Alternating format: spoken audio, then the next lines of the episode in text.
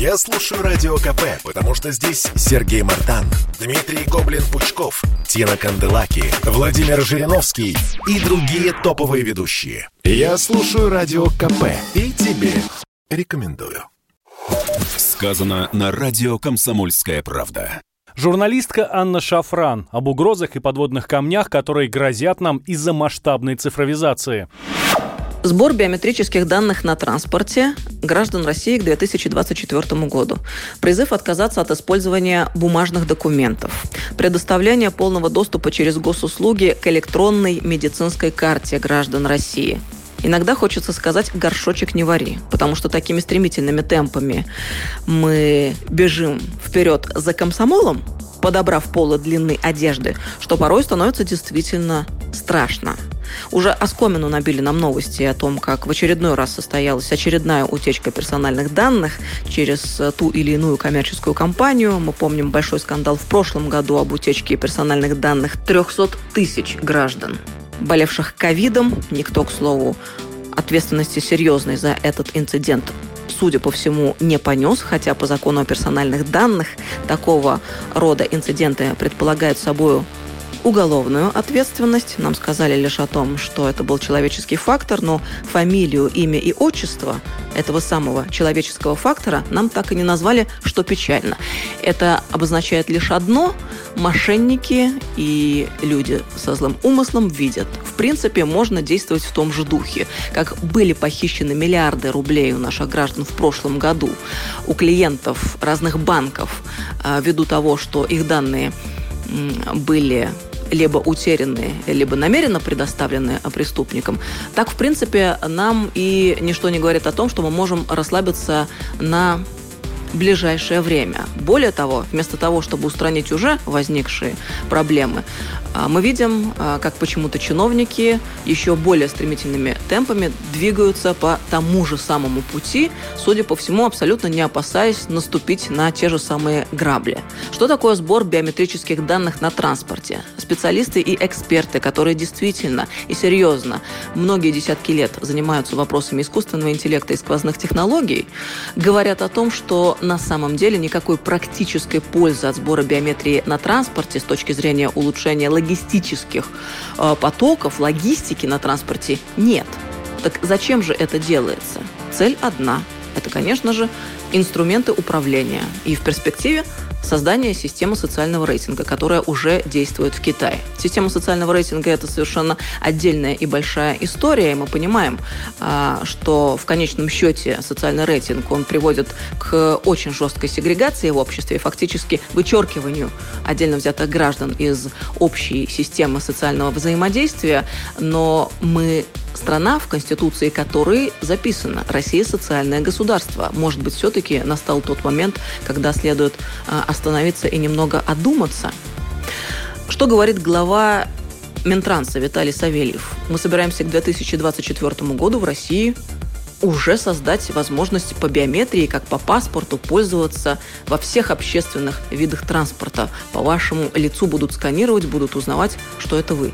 Скажите, пожалуйста, как часто вы пользовались метро, трамваем или троллейбусом, предоставляя свой паспорт.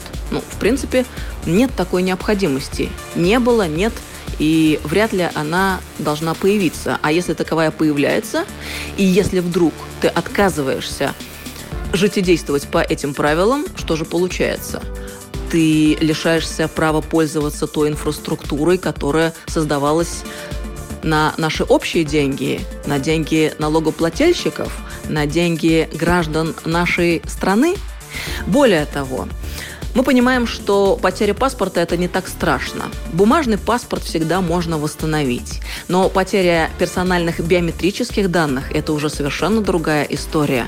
Если паспорт можно восстановить, то, скажем, радужку глаза поменять никак нельзя. И если эти данные вдруг оказались в руках мошенников – то это чревато уже самыми плохими последствиями для каждого отдельно взятого человека. Мало того, что проходя по улице, в тот момент, когда многочисленные камеры сканируют ваше лицо, вы можете невзначай оплатить те товары и услуги, которые вы не заказывали и которыми вы не пользовались, это еще малая часть беды.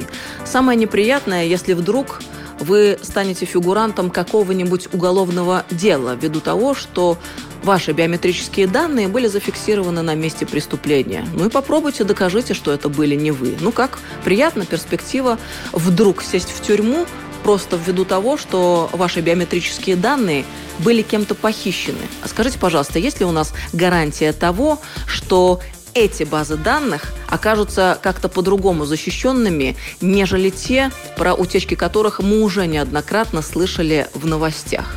Ну, лично я очень сильно на эту тему сомневаюсь. Что такое электронные медицинские карты и полный доступ через госуслуги к ним? Ну, это просто подарок нашему главному геополитическому противнику и, в принципе, всем иностранным спецслужбам. Мы помним, как в свое время Пентагон довольно открыто объявлял тендер по сбору биоматериала россиян, а, поскольку не секрет, а, на постсоветском пространстве действуют несколько биолабораторий США, которые занимаются, в частности, созданием вирусов, а, направленных против определенных этносов. Мы понимаем, что биоданные, биоматериалы приобретают сегодня в условиях технологий 21 века особую важность и ценность. Мы понимаем, что в условиях ядерного сдерживания никому уже не выгодно наносить ядерные удары, и мы понимаем, что война сегодня будет вестись уже совершенно иными гибридными способами. В частности, это может быть и биологическая война, о чем уже неоднократно и много где говорилось. Что такое электронные медицинские карты? И что такое соответствующие базы, которые, как мы понимаем, можно при желании взломать? Это преподнесение огромного подарка нашему врагу на блюдечке с голубой каемочкой.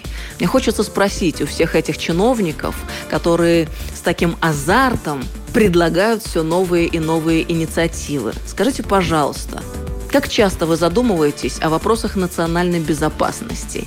Как часто вы думаете о том, что будет завтра, через год или через несколько лет? А если вдруг наступят последствия крайне нежелательные для нашей страны, которые будут иметь катастрофический характер. Готовы ли вы нести личную, персональную ответственность за столь бодрые и непродуманные заявления? Готовы? Возникают смутные сомнения на этот счет. Так, может быть, друзья, все-таки стоит остановиться и задуматься над тем, что у нас происходит. Мне кажется, настал этот момент. Сказано на радио «Комсомольская правда». Главные события дня комментирует Анна Шафран.